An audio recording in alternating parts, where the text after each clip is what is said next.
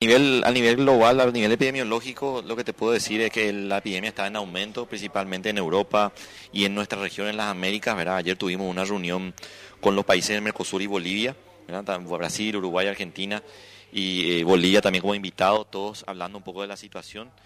Hoy confirmó Bolivia, éramos con Bolivia los únicos que no teníamos casos, hoy confirmó Bolivia.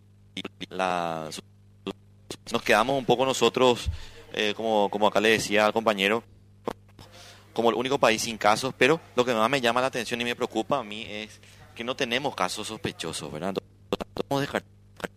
Me preocupa de que ya los casos tengamos en nuestro país, hay altas probabilidades de que haya en nuestro país, tanto en Asunción o Ciudad del Este, también una zona de Brasil hay muchos casos, pero eh, que no estén consultando, ¿verdad? Que no estén requiriendo hacer el test para descartar.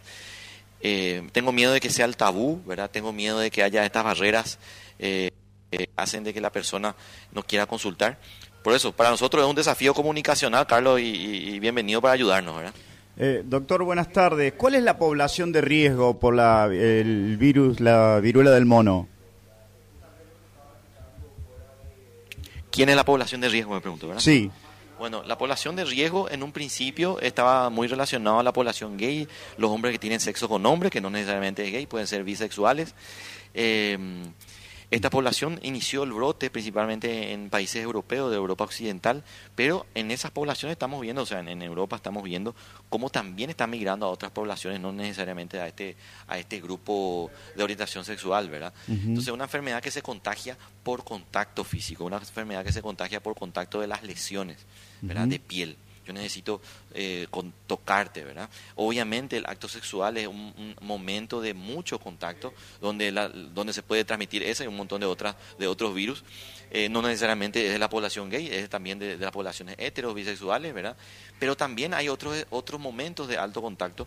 Yo puedo compartir el tereré contigo y en la bombilla yo puedo tener lesiones, llagas en la boca, que de hecho son muy dolorosas, y de esa manera también transmitirte el virus. O sea, el contacto, el uso de utensilios, compartir eh, cama eh, sin necesariamente dormir con la persona. Una sábana donde alguien durmió ahí con la enfermedad diseminada, yo puedo dormir al día siguiente y, enfermarme de, este virus. O sea, el riesgo es bastante amplio, en un principio acotado a una población, pero eh, nosotros entendemos que es una, un virus que pueda diseminarse también a otros grupos. Doctor, sí, de momento entonces Paraguay no está, o sea, siempre está en alerta, pero podemos estar tranquilos porque no hay ningún caso todavía positivo de viruela del mono.